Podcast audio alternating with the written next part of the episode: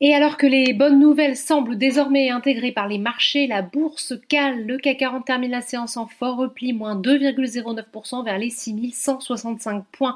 La séance est marquée par des prises de bénéfices dans un contexte où le marché s'interroge sur les niveaux de valorisation. Les exigences des investisseurs vis-à-vis des résultats d'entreprise sont particulièrement élevées. Ainsi, Atos déçoit et accuse la plus forte baisse de l'indice, moins 5,46% après la publication d'un chiffre d'affaires trimestriel de 2,6 692 milliards d'euros en baisse de 1,9% à tout change constant et de 3,9% en organique. Les bancaires accusent également un fort repli.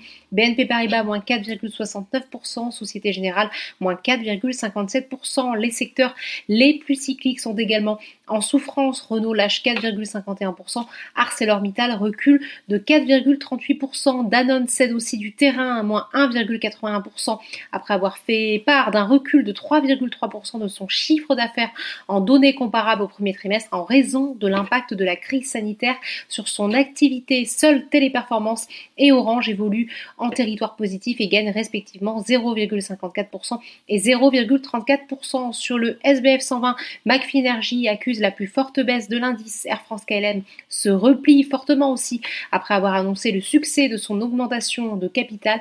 A contrario, Biomérieux se distingue à la hausse également Forestia qui profite de plusieurs analyses positives.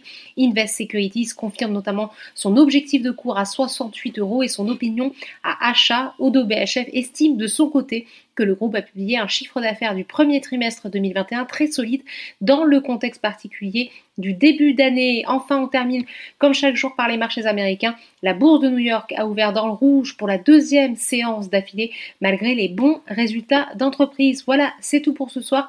N'oubliez pas, toute l'actualité économique et financière est sur Boursorama.